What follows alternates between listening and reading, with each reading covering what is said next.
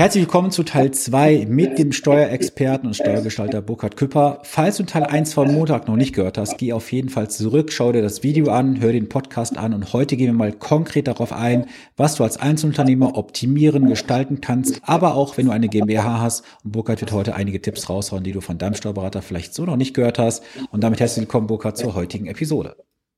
Vielen Dank für die Einladung. Burkhard, wir haben in Teil 1 ja bereits über viele Dinge gesprochen. Wir haben gesagt, warum lohnt sich eine GmbH? Welche Vorteile hat das Ganze? Ich hatte da schon gerade darauf verwiesen, dass man gerne zurückspulen sollte. Fangen wir vielleicht konkret mal mit der Frage an, die jemand gestellt hatte aus der Community. An welchen Stellen kann denn jetzt jemand seine Steuern optimieren, wenn er keine GmbH hat, sondern ganz normal sein Gewerbe angemeldet? Also man muss sehen, es gibt unheimlich viele Wege, seine Steuerlast zu optimieren. Ich gehe mal so ein bisschen gedanklich durch. Man kann hingehen, seine Familienstruktur optimieren, seine steuerliche Familienstruktur. Man kann seine Gewinnermittlung optimieren. Man kann seine Unternehmensform optimieren. Man kann seine Unternehmensstruktur optimieren. Man kann seine Vermögensstruktur optimieren, seine Immobilienbestand optimieren. Man kann seine Lebenssteuer optimieren, seine Investitionen optimieren, seine Gehaltsstruktur optimieren, sein Auto optimieren, seine steuerfreien Einnahmen, seine pauschal versteuerten Einnahmen und, und, und. Das heißt, es gibt ganz, ganz, ganz viele Wege, die, die man vornehmen oder bestreiten kann oder gehen kann, um eben zu einer niedrigen Steuerlast zu kommen. So, ganz konkret, wenn man jetzt Unternehmer ist und man ist jetzt hier in der Situation, man ist typischer Einzelunternehmer, ermittelt, das ist ganz häufig der Fall, sein Gewinn mit einer Einnahmeüberschussrechnung. So, in einer Einnahmeüberschussrechnung ähm, muss man wissen, das ist ein Verfahren, wie man seinen Gewinn ermittelt. Da alle Einnahmen werden gezählt, alles, was man bezahlt, hat, äh, wird davon abgezogen und die Differenz muss man entsprechend dann äh, versteuern. Jetzt gibt es in Deutschland aber zwei Gewinnermittlungsarten. Es gibt die Einnahmenüberschussrechnung und die Bilanzierung. In der Bilanzierung darf man anders als der Einnahmenüberschussrechnung Folgendes machen. Man darf alle noch nicht bezahlten Rechnungen schon von der Steuer absetzen, bevor man sie bezahlt hat. Erstens. Zweitens, alle Einnahmen für zukünftige Perioden, die noch nicht, die, die zwar eingegangen sind, aber noch nicht, sag ich mal, einfach erwirtschaftet worden sind, die darf man erst oder kann man in der nächsten Periode versteuern.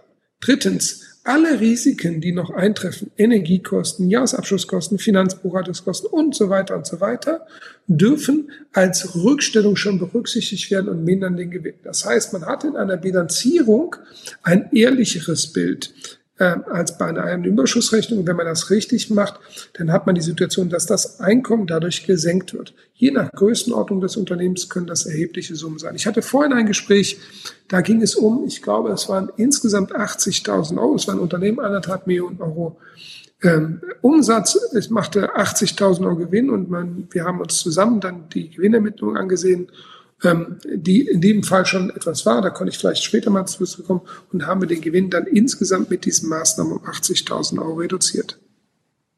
Wow, 80.000 Euro optimiert.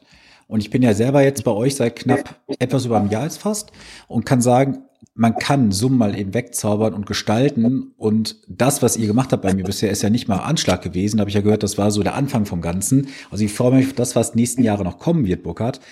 Ähm, du hattest gerade auch gesagt, man kann ja. Warte. An dieser Stelle ist mir das mal ganz wichtig. Steuern sparen ist das Recht eines jeden Bürgers.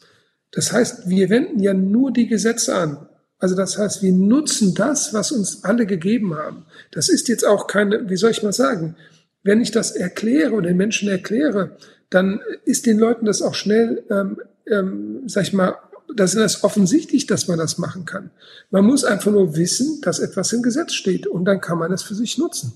Wenn ich weiß, dass ich mir zum Beispiel jeden Tag 14 Euro, wo ich acht Stunden, also jeden Tag, in dem ich acht Stunden von meinem Arbeitsort entfernt bin, mir 14 Euro erstatten lassen kann, dann ist das eine Regel, die steht im Gesetz und die kann ich für mich nutzen. Wenn ich also jetzt die ganzen Monat unterwegs bin und nur auf Kundenbesuchen bin, dann kann ich eben 20 Tage mal 14 Euro mehr, 280 Euro mehr als Gehalt netto auszahlen.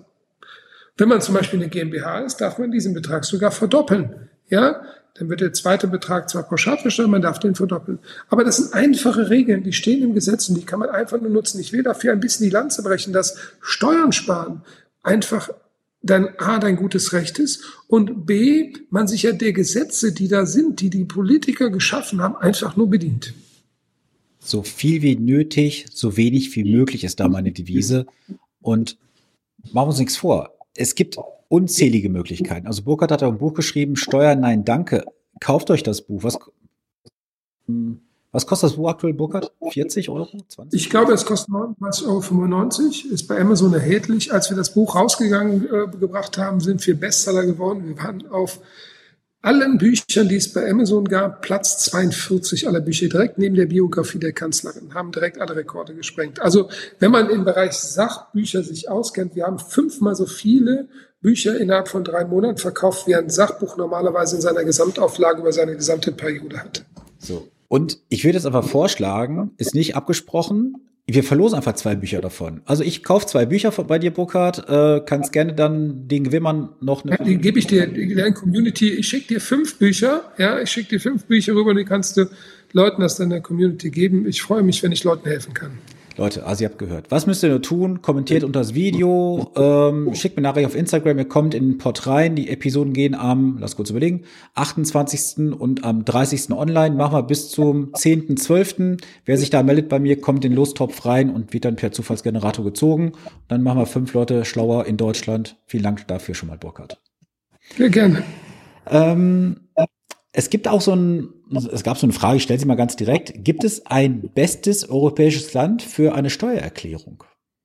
Also wir haben in Deutschland ja ein sehr kompliziertes Steuersystem. Wir müssen ja alles über irgendwelche Mantelbögen machen und dann wieder VUV, dann wieder dies und jenes. Welches Land in Deutschland löst das opti äh, welches Land in Europa, so muss ich sagen, löst das denn optimal nach deiner Sichtweise?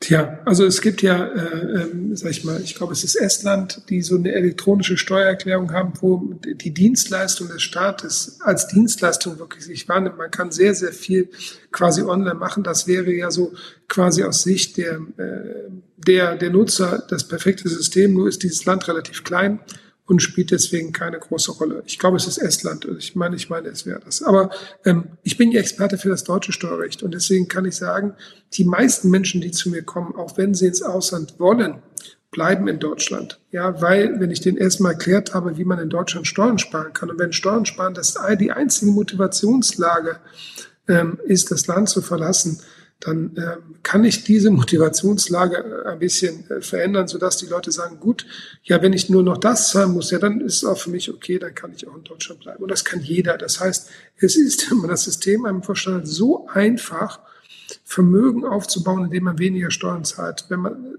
die ganzen großen Unternehmer, die verstehen das alle, die haben das alle drauf.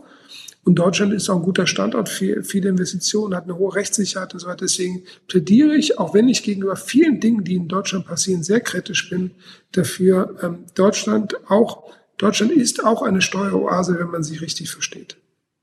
Was wir auch nicht vergessen dürfen an der Stelle, mal ganz offen gesagt, du hast schon richtig äh, erkannt, du hast ja auch ein fremdes Land, du hast eine andere Sprache, der musst du erstmal mächtig sein in dem Moment. Zweitens, du hast ein anderes Steuergesetz, was sich jederzeit ändern kann. Du hast ein anderes Rechtssystem.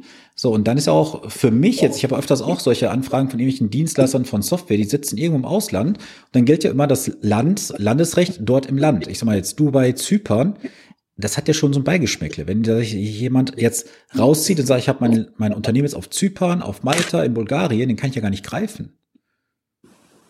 Das ist ja ein Thema. Und also ich kann sagen, dass die Länder, wenn man in diesen Ländern unterwegs ist, dass die Länder teilweise auch völlig zu Unrecht einen schlechten Ruf in Deutschland genießen. Ja, weil ich glaube, dass ähm, ich bin ja viel zum Beispiel auch in Dubai unterwegs, nicht weil ich dort, äh, äh weil ich dort eben an Seminaren teilnehme und ähnlichen Dingen, und ich muss sagen, das Land ist schon sehr eindrucksvoll. Was die innerhalb kürzester Zeit schaffen, da würden sich unsere, wir schaffen, die, die bilden, wenn die einen Flughafen bauen wollen, ist der in einem Jahr fertig. Und wir schaffen das in 30 Jahren irgendwie nicht gefühlt, das Ding fertig zu machen. Und wenn es dann fertig ist, sieht es schon peinlich aus, ja. Ähm, ich glaube, jeder weiß, von welchem Flughafen ich spreche.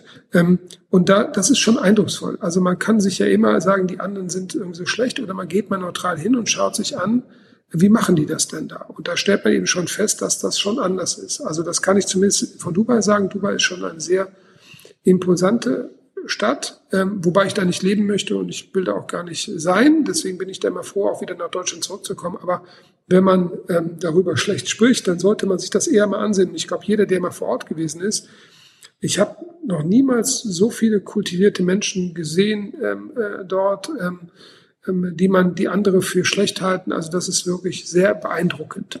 Das zum Ersten. Also ich glaube, dass manche Länder einen, einen zu schlechten Ruf haben, vielleicht auch weil der politisch so gewollt ist. Ja.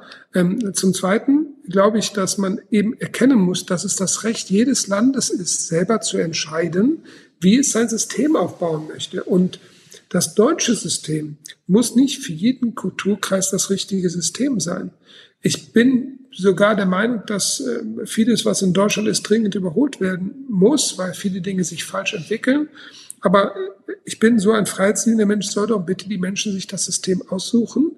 Die Bürger sollen sich das System aussuchen, was für sie das Richtige ist. Und das ist in anderen Ländern etwas anderes als in Deutschland. Deswegen spreche ich über solche Länder wie Zypern, Dubai oder Malta äh, mit viel mehr Respekt als anderes äh, tun. Ähm, ich weiß aber, dass die Länder darunter leiden und das ist natürlich auch ein Produkt derer eigenen Steuerpolitik, dass da viele hingehen, die einfach nur dorthin gehen, um eben Steuern sparen zu wollen. Aber in der Praxis, wenn man ganz nüchtern hingeht, sind die Leute dann doch viel, viel in Deutschland und dann packt dieses System einfach, funktioniert dann gar nicht, denn ein Steuern im anderen Land erfordert auch immer, dass man in Deutschland wirklich weg ist und das ist bei vielen auch gar nicht der Fall.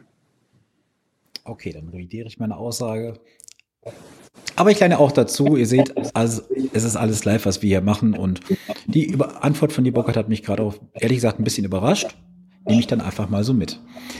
Ähm, lass uns mal über ein Thema noch sprechen. Und zwar gibt es ja oft so dieses Thema, ich habe ein Eigenheim, ich habe eine Firma und jetzt vermiete ich einen Raum als Homeoffice, als Arbeitsplatz an meine eigene Firma. Das ist ja eine Steuerfalle. Kannst du gleich gerne mal kurz ja. eingehen, warum das eine Steuerfalle ist? Ähm, was sind denn noch so zwei, drei Dinge, wo du immer wieder siehst in den Gestaltungsberatungen, damit kommen die Unternehmer zu dir, wo du sagen musst, du hast die Handgranate eigentlich in der Hand, den Splint gezogen, aber die Bombe ist noch nicht hochgegangen? Also es sind ganz, da gibt es ganz viele äh, Beispiele. Einen Fall hast du gerade genannt, das ist, wenn man selber eine GmbH hat und das sein eigenes Arbeitszimmer an die GmbH vermietet. Dann hat man die Situation, dass wenn man dann sein Eigentum an dem Arbeitszimmer hat und gleichzeitig Eigentum an der GmbH, dann kommt es zur sogenannten Betriebsaufspaltung. Und das führt dazu, wenn man zum Beispiel auszieht aus der Wohnung oder die Geschäftsführung ändert oder ähnliches, dass es dann in dieser Betriebsaufspaltung sich auflöst und dann wird das Unternehmen fiktiv verkauft.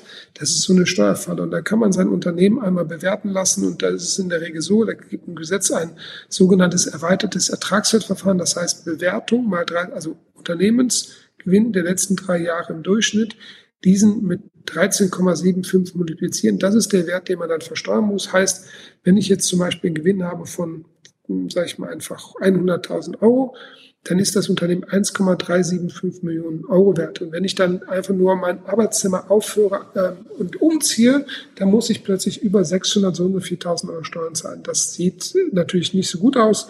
Das ist eine typische Steuerfalle. Punkt eins.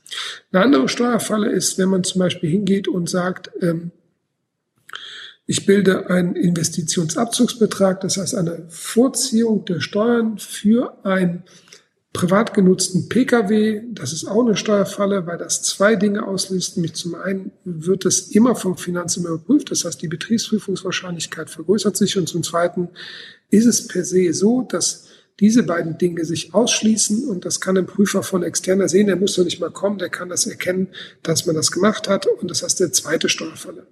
Eine andere Steuerfalle kommt häufig vor, dass Leute zum Notar gehen und äh, Entscheidungen treffen beim Notar und glauben, äh, dann ist alles gut und stellen dann fest, wenn sie zurückkommen, sie haben dann etwas ausgelöst. Das heißt, äh, zu einem Notartermin zu gehen, ohne mit seinem Steuerberater vorgesprochen zu haben, ist auch eine Steuerfalle. Das sind so mal typische drei Beispiele. Ich könnte ganz viele nennen, da gibt es ganz, ganz viele für. Ich glaube, auch wenn ähm, der Steuerberaterberuf in letzter Zeit äh, stark in der Kritik, Kritik geraten ist, weil er einfach viel zu wenig berät, ist es trotzdem wichtig, sich mit einem Steuerberater, der gut ist, auszutauschen, weil, da gibt es viele von, weil ähm, ähm, es einfach wichtig ist, dass man nicht an einer kleinen Entscheidung einfach alles verlieren kann, was man aufgebaut hat.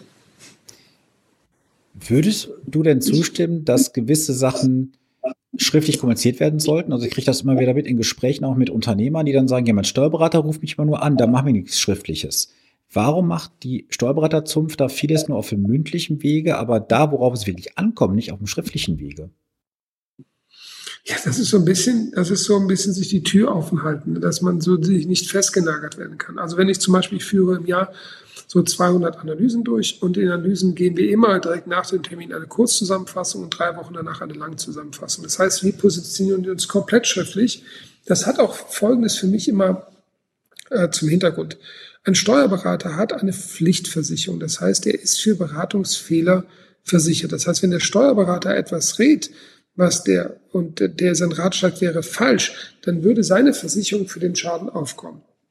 So, das lässt sich aber natürlich immer nur sehr schwer begründen, wenn man seine Sachen nicht schriftlich gegeben hat. So, wir haben bisher bei uns noch gar keinen Haftungsfall gehabt. Ähm, und deswegen äh, muss ich sagen, äh, ist das allein aus unserem Denken her sehr von Vorteil, wenn wir das verschriftlichen und dem Kunden aushändigen, damit er der Kunde dann auch sich darauf verlassen kann. Und gesetzt den Fall, wir würden, was wir noch nicht gemacht haben, da einen Beratungsfehler begehen, dann könnte der auch bei unserer Versicherung quasi dann diesen Schaden anmelden, weil er sagt, guck mal, die haben mir das geschrieben, das stimmt ja nicht, also kann ich das eben dann bei der Versicherung geltend machen.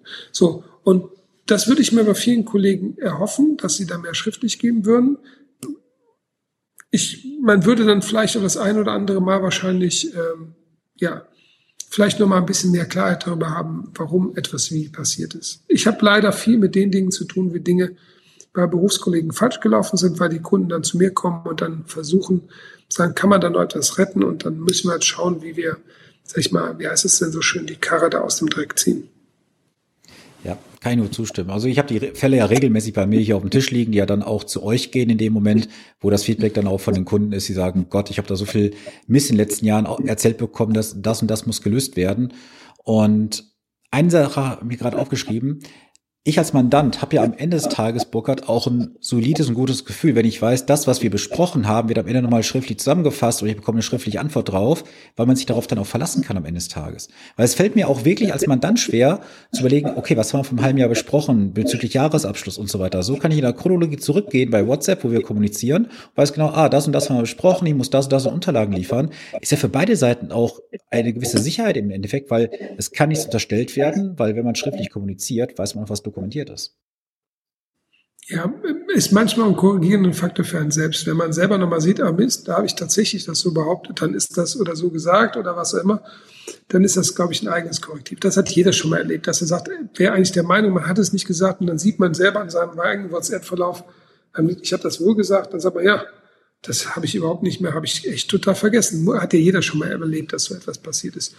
Und ich finde einfach, dass Kommunikation etwas ganz Wichtiges ist, ja, und ein Vertrauensverhältnis zwischen Steuerberater und Mandant etwas ganz Wichtiges ist. Und äh, deswegen finde ich gut, wenn man sich da austauscht. Die machen das sehr viel. Du hast das eben gesagt über WhatsApp. Warum über WhatsApp? Ja, weil WhatsApp viel sicherer ist als E-Mail. Eine E-Mail ist eine offene Postkarte, das heißt, jeder kann die E-Mail abfangen. Bei WhatsApp kann man das nicht, weil es eine 1 zu 1 Verschlüsselung gibt, obwohl in der Wahrnehmung das genau andersrum ist, dass WhatsApp unsicher wäre aber die E-Mail halt sicher wäre. Und das ist aber leider ein Fehlglaube. Da ist einfach eine Fehlinformation da. Aber das glaube ich, das wird man auch nicht mehr in Deutschland rausbekommen, dass man das glaubt. Ich persönlich kommuniziere gerne. Das hat auch einen zweiten Grund, weil WhatsApp ist ein schneller Kanal. Das heißt, jemand schickt mir eine Antwort und braucht dann auch schnell von mir eine Rückmeldung. Und dann ist das eben so, das ist halt schneller als eine E-Mail. Das stimmt. Kann ich nur bestätigen, dass bei euch klappt perfekt mit der Kommunikation. Jetzt lobst du die ganze Zeit, auch bei uns passieren manchmal Dinge, auch bei uns liegt, bleibt mal vielleicht irgendwas liegen. Also ich finde das nett, dass du uns über den Klee lobst und ich glaube, dass wir auch einen sehr, sehr guten Job machen. Aber ich sag mal einfach, es geht ja gar nicht so sehr um uns, sondern es geht ja einfach darum, dass ich den Kollegen auch rate, kommuniziert mehr mit euren Kunden. Das ist, damit man allen hilft. Kommunikation ist grundsätzlich das A und O. Wenn man auch in irgendeinem Vorgang drin ist, man sagt, ich melde mich bis Freitag, wenn es Freitag nicht fertig wird, zumindest eine Rückmeldung geben, hey, ich habe den Fall in Bearbeitung, kommt Montag, Dienstag eine Rückmeldung, aber Totschweigen ist etwas, was ich selber auf den Tod nicht ab kann. Also da, da ja. gehe ich ständig steil, wenn ich dann irgendwie Zusagen nicht eingehalten bekomme von jemandem. Aber das wissen die inzwischen auch bei mir, dass halt äh, on point geliefert werden muss.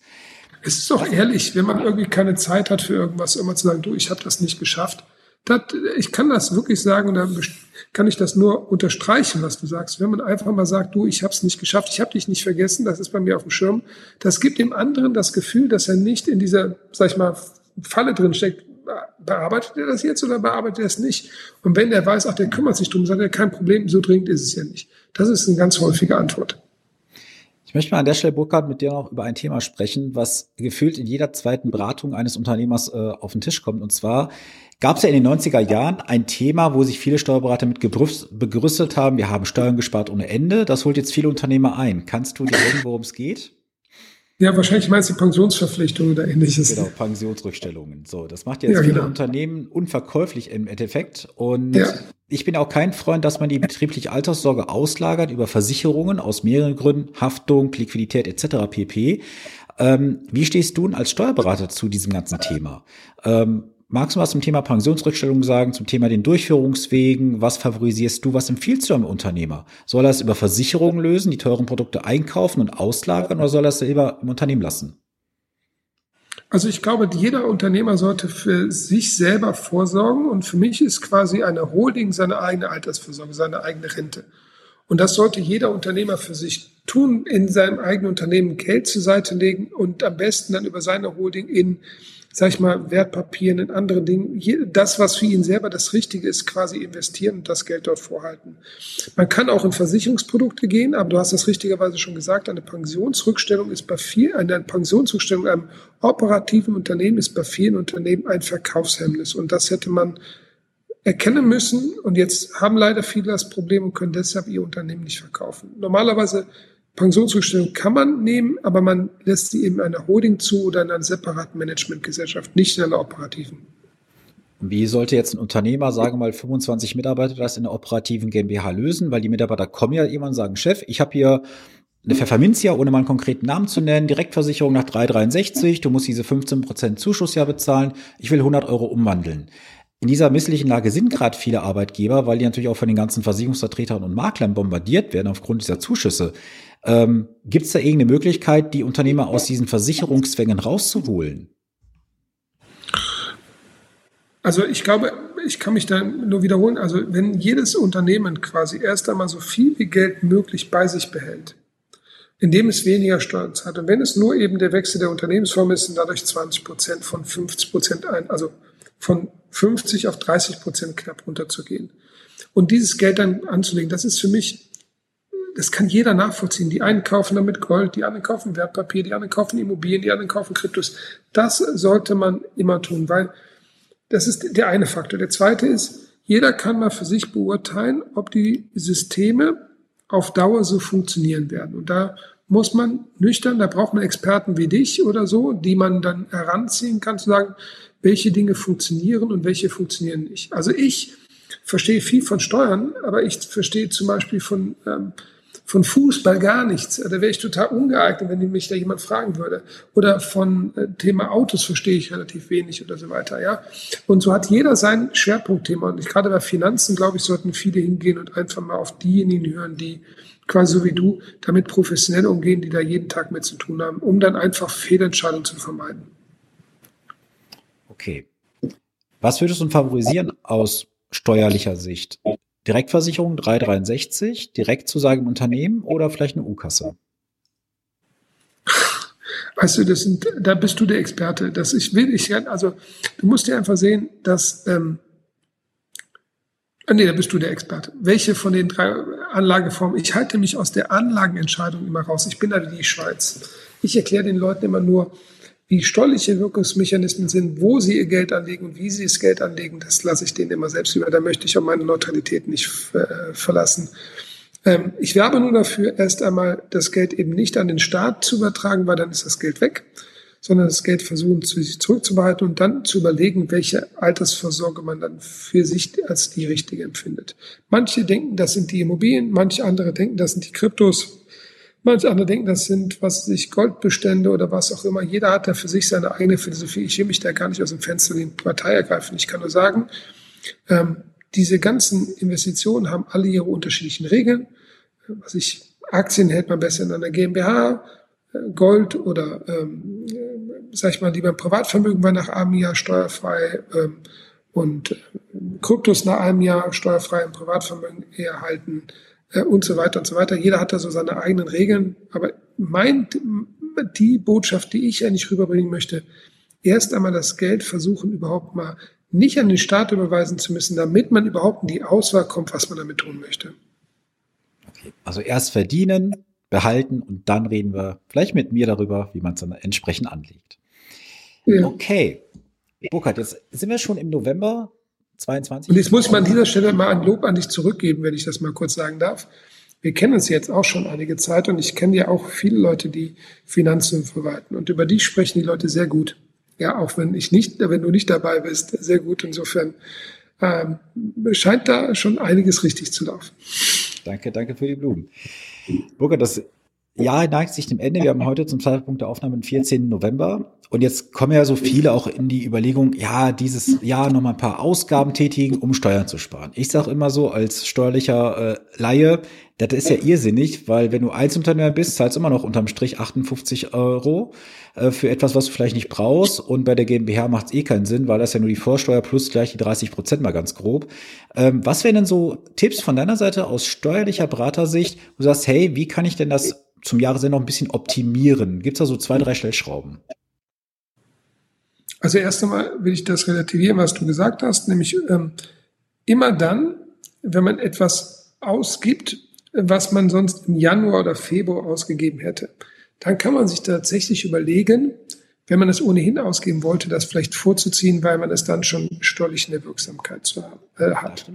Aber ne, also das heißt, so Dinge, die man aber gar nicht ausgeben wollte, die sollte man auch, auch wenn es dann die Steuer senkt, nicht ausgeben, weil man hat ja immer noch einen anderen Teil, der dann, ne, man hat nicht nur die Steuer dann im Endeffekt vielleicht gespart, sondern das Geld ist ja weg. Dann in dem Augenblick, da muss man immer sich darüber im Klaren sein. So, das ist das Erste. Das Zweite ist, naja, man sollte sich schon einmal klar darüber sein, wie der Jahresabschluss aussehen wird. Und im Jahresabschluss muss ich feststellen, dass die meisten Jahresabschlüsse grob mangelhaft sind weil sie einfach A, gegen das Handelsrecht verstoßen und weil sie gegen die steuerlichen Grundregeln ähm, quasi der Risikovorsorge einfach äh, dagegen ähm, verstoßen. Und das heißt, Rückstellungsbildung ist ungenügend, die Forderungsbewertung ist ungenügend, die Bestandsbewertung ist ungenügend, ähm, das Abschreibungsvolumen ist vielleicht nicht richtig gehoben, Investitionsabzugsbeträge sind nicht gezogen worden und so weiter und so weiter. Das sind viele Dinge, die man feststellen kann, die nicht richtig laufen. Ich würde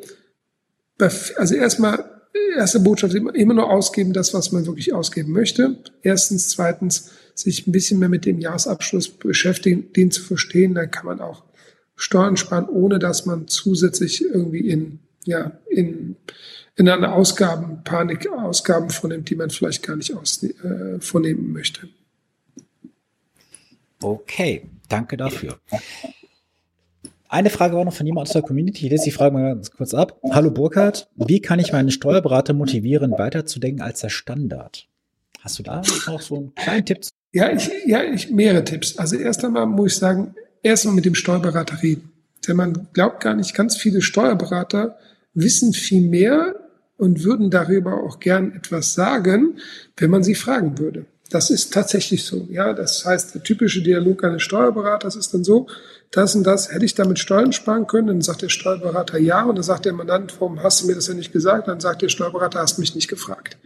Ganz typischer Dialog. Ja, man kann das für sich selbst beurteilen, was man dann darüber denkt oder nicht denkt. Deswegen erst einmal selber auch wirklich zu fragen. So, wenn der Steuerberater dann keine Antworten zu haben, dann muss man sagen, dann sollte man vielleicht äh, überlegen, ob man richtig ist. Aber den Steuerberaterkollegen äh, oder denjenigen, die damit sind, würde ich einfach raten, mal zu sagen, denkt man nicht nur über das einzelne Jahr nach. Denn es gibt so den Mechanismus, stellt euch vor, ihr hättet einen Bankautomaten. Wenn ihr bis 18 Uhr hingeht, dann kriegt ihr 400 Euro raus und wenn ihr nach 18 Uhr hingeht, dann kriegt ihr 500 Euro raus. Und dann würde ich euch die Frage stellen, wann geht ihr zum Geldautomaten? Das wird jeder für sich relativ schnell beantworten können und so eine ähnliche Möglichkeit gibt es eben auch in der Steuer. Und das kann man halt für sich nutzen. Und äh, deswegen plädiere ich dafür, sprecht mit euren Steuerberatern, fragt ihn nach den Möglichkeiten. Der Steuerberater, der, den man motivieren möchte, schenkt man vielleicht mal ein Buch oder motiviert ihn, äh, Videos zu schauen im Internet. Ich bin ja nicht der Einzige, der dazu Videos aussendet. Einfach das, was man so tun kann. Sehr gut. So, jetzt gibt es jemanden, der hat genau als Gegengesetze geschrieben. Er schrieb, hallo Burkhard, toll, dass ich eine Frage kann. Ich hoffe, dass diese Frage drankommt. Ja, sie kommt dran, wie du jetzt hörst. Ich habe die Erfahrung gemacht, dass mein Steuerberater für mich zwar schon Gutes tun kann, aber ich drehe die Frage mal um, was kann ich ein Gutes für meinen Steuerberater tun, um mit ihm auf einer Augenhöhe zu arbeiten? Also ich glaube, es ist immer die grundsätzliche Aufgabenstellung als Unternehmer, so ein bisschen Grundwissen im Bereich Steuern sich anzusammeln. Das ist quasi so wie, die, wie den Führerschein zu machen, dass man Auto fahren kann. Man muss das Auto nicht bauen können, um es fahren zu können. So ähnlich ist es bei dem Thema Steuern auch. Ein bisschen Grundwissen gehört zur unternehmerischen Grundverantwortung dazu. Und wenn man das komplett ablegt, dann darf man sich manchmal nicht wundern, dass das Ergebnis auch nicht perfekt ist. Würdest du mir zum Abschluss der heutigen Episode und des Videos ähm, auch in einem Punkt eine Zustimmung geben? Ich habe öfters mal es bei Einzelunternehmern auch, dass sie sagen, ja, ich habe da jemand für die Buchhaltung außen, die machen das alles und delegieren es ab. Und in acht von zehn Fällen ist es immer eine Vollkatastrophe im Nachhinein, weil wenn da mal die Steuerberater dran sind, dann ist dies falsch gebucht, das falsch gebucht und man hat irgendwie alles auf Privatausgaben gebucht oder Privatentnahmen, obwohl es betrieblich veranlasst gewesen ist. Ähm, ist das auch so ein Fazit, was du rausziehen kannst, wenn es alles abdelegiert wird und man als Unternehmer faktisch, ja, ich sag mal, sich aus der Verantwortung rauszieht? Also es gibt da draußen viele gute Steuerberater, aber es gibt auch viele schlechte. Und immer dann, wenn ein Steuerberater ähm, schon sich wie das Finanzamt fühlt, wird er eben schon im Vorfeld alles das von der äh, Steuer entfernen und auf Privat buchen, was aber vielleicht Privatausgabe darstellt, äh, also Betriebsausgabe darstellt. Ich rate dazu immer, dass jeder Unternehmer sich vielleicht einmal, gerade wenn er ein Einzelunternehmen ist, sich einmal das Konto Privatausgaben ausdrucken lässt und sich das einmal mal zeigen lässt. Und dann kann man selber für sich mal ja nachträglich entscheiden, ein Blick, da sind hier Ausgaben drauf. Ähm, das sind doch betrieblich veranlasste Ausgaben gewesen und dann kann man dem Steuerberater nochmal aufklären und sagen, nee, ich bin überhaupt nicht mit einverstanden, dass das jetzt hier auf privat gebucht wird, weil das hat auch meinem Unternehmen gedient, das habe ich doch für das Unternehmen gemacht. Und dann kann man auf die ja, auf das, was der Steuerberater gemacht hat, nochmal Einfluss nehmen. Da war so ein Best-Practice-Fall, den ich gerade habe. Eine Unternehmerin, selbstständig tätig, beschwerte sich, sie hat hier zu viel Steuern nachzuzahlen im hohen fünfstellig, fast sechsstelligen Bereich. Und habe ich gesagt, kann mir gar nicht vorstellen bei deinen Zahlen, die ich erkenne. Guck dir mal das Konto Privatentnahmen an und siehe da, da waren über 40.000 Euro als Privatentnahmen gebucht, wobei da locker 30.000 von betrieblich gewesen sind. Also Liebe Community, das, was Burkhard euch gesagt hat gerade, kann schon Gamechanger sein, der euch fünfstellig spart. Also nehmt euch mal wirklich fünf Minuten, schreibt einen Steuerberater eine WhatsApp, eine E-Mail, ruft an, holt euch diese Übersicht, private Namen und dann guckt mal einfach durch, was der letzten Jahre so vielleicht schiefgelaufen ist. Ja, stimmt. Okay, Burkhard, am Ende noch ein paar persönliche Fragen an dich. Ähm, dein liebstes Urlaubsziel? Ich bin sehr gerne in der Ukraine. Meine Frau ist Ukrainerin. Ich bin sehr in der Ukraine und ich würde gerne da wieder hinreisen, wenn der Krieg vorbei ist. Deine Stärken, deine Schwächen? Oh, meine Stärken. Meine Stärken ist, dass ich Komplexität gut beherrsche. Meine Schwäche ist, dass ich sehr ungeduldig bin und schnell äh, und hohen perfektionistischen Einsatz habe. Das kenne ich persönlich auch, ja. Wenn du kein Steuerberater geworden wärst, was wärst du geworden? Oh, was würde ich heute werden, weiß ich jetzt. Vielleicht will ich Unternehmer werden, ähm, also reiner Unternehmer ohne Steuern. Aber ansonsten, ich wollte früher mal äh, äh, Lotse werden, Fluglotse. Ich bin aber froh, dass sich zwei Leute an einer Ampel getroffen haben und sich mein Schicksal durch dieses Treffen verändert hat. Okay. Was war dein größter unternehmerischer Fehler bisher? Die falschen Partner, die, den falschen Menschen vertraut zu haben. Und ich glaube, alle die, die jetzt zusehen und mich kennen und die sich dann angesprochen fühlen, äh, vielen Dank für das Lerngeld, was ich mit euch äh, lernen durfte. Äh, Frage mal so, die ist jetzt nicht geplant. Hast du aus diesem Lehrgeld für dich eine Rendite rausgezogen? Also hast du ja auch, auch nicht, auch nicht. Auch. Ja, aber natürlich gehört das immer so dazu. Weißt du, im unternehmerischen Leben ähm, ist es immer gut, wenn man sich morgen immer noch in den Spiegel äh, schauen kann. Man sollte sich immer gut benehmen. Und es gibt halt Menschen, wo ich sagen muss, die sind so sehr auf ihren eigenen Vorteil bedacht und äh, ähm, so dass ich dann mit denen auch im Leben besser nichts mehr zu tun habe. Die entsprechen nicht meiner Mentalität, meinen Wertevorstellungen. Mit welcher Person, fiktiv, lebend oder bereits verstorben, würdest du gerne mal ein Kamingespräch führen? Ein Kamingespräch? Oh. ähm, oh, weiß ich gar nicht. Ich denke nicht so sehr über andere Personen nach, weil ich einfach mein Ding mache und einfach nach vorne gebe. Und da gibt es auch keinen, wo ich mich da ähm, fällt mir jetzt, glaube ich, keiner so richtig ein in dem Augenblick. Was ist das letzte Buch, was du gelesen hast und kannst du es empfehlen? Oh, ich lese sehr viele Bücher. Ich habe in der Bibliothek mit ein paar tausend Büchern. Ähm, ich habe gerade jetzt gerade noch mal aufgedeckt ein, ähm, äh, ein Buch von äh, Michael Gerber. Ähm, ich glaube, das Geheimnis der erfolgreichen Unternehmen, das Buch gibt es schon gar nicht mehr. Das ist so ein altes Buch, was äh, in Englisch heißt das The Emus. Ähm, warum, ich glaube, der Untertitel ist, warum viele Unternehmen, äh, warum Unternehmen erfolgreich sind und manche eben nicht oder irgendwie sowas. Okay. Abschließend Frage, Burkhard. Die gute Fee sitzt bei dir auf der linken Schulter und sagt, Burkhard, du hast drei Wünsche frei. Welche wären das? drei Wünsche frei. Langes Leben, viel Gesundheit, äh, eine gute Zeit und eine gesunde Familie. Ich glaube, das waren jetzt vier Wünsche, aber sollen trotzdem alle in Erfüllung gehen. Gibt's, die Fee drückt ein Auge zu. Super, okay. Burkhard. An der Stelle vielen, vielen Dank für deine Zeit, für das Interview. Da war sehr, sehr viel drin gewesen. Die Community, hast du gesagt, bekommt fünf Bücher von dir. Also wie gesagt, schickt gerne bis zum 10.12. Das Datum habe ich euch genannt. Eine kurze Mitteilung bei Instagram, per E-Mail ruft mich an, wie auch immer, ihr findet den Weg zu mir, das wisst ihr ja, dass ich das immer sage, wer den Weg zu mir finden will, findet ihn auch. Und Burkhard, dir als Gast in meinem Podcast, respektive im Video, gehört dann das letzte Wort.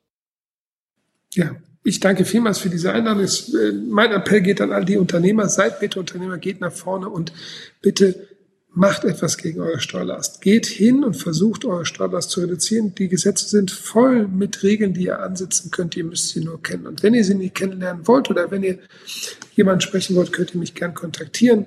Meine Kontaktdaten findet ihr rund um dieses Video. Und jetzt sage ich euch dass Ich gebe euch eine Telefonnummer, unter der ihr mich erreichen könnt. Das ist die 0170 8 3 mal die 1 740, also 0170 8 3 mal die 1 740 und ihr könnt mich, mir dann gerne eine WhatsApp schicken. Bitte keine Sprachnachrichten, die kann ich nämlich nicht abhören, aber eine Textnachricht gerne und dann kann ich schauen, ob ich euch weiterhelfen kann.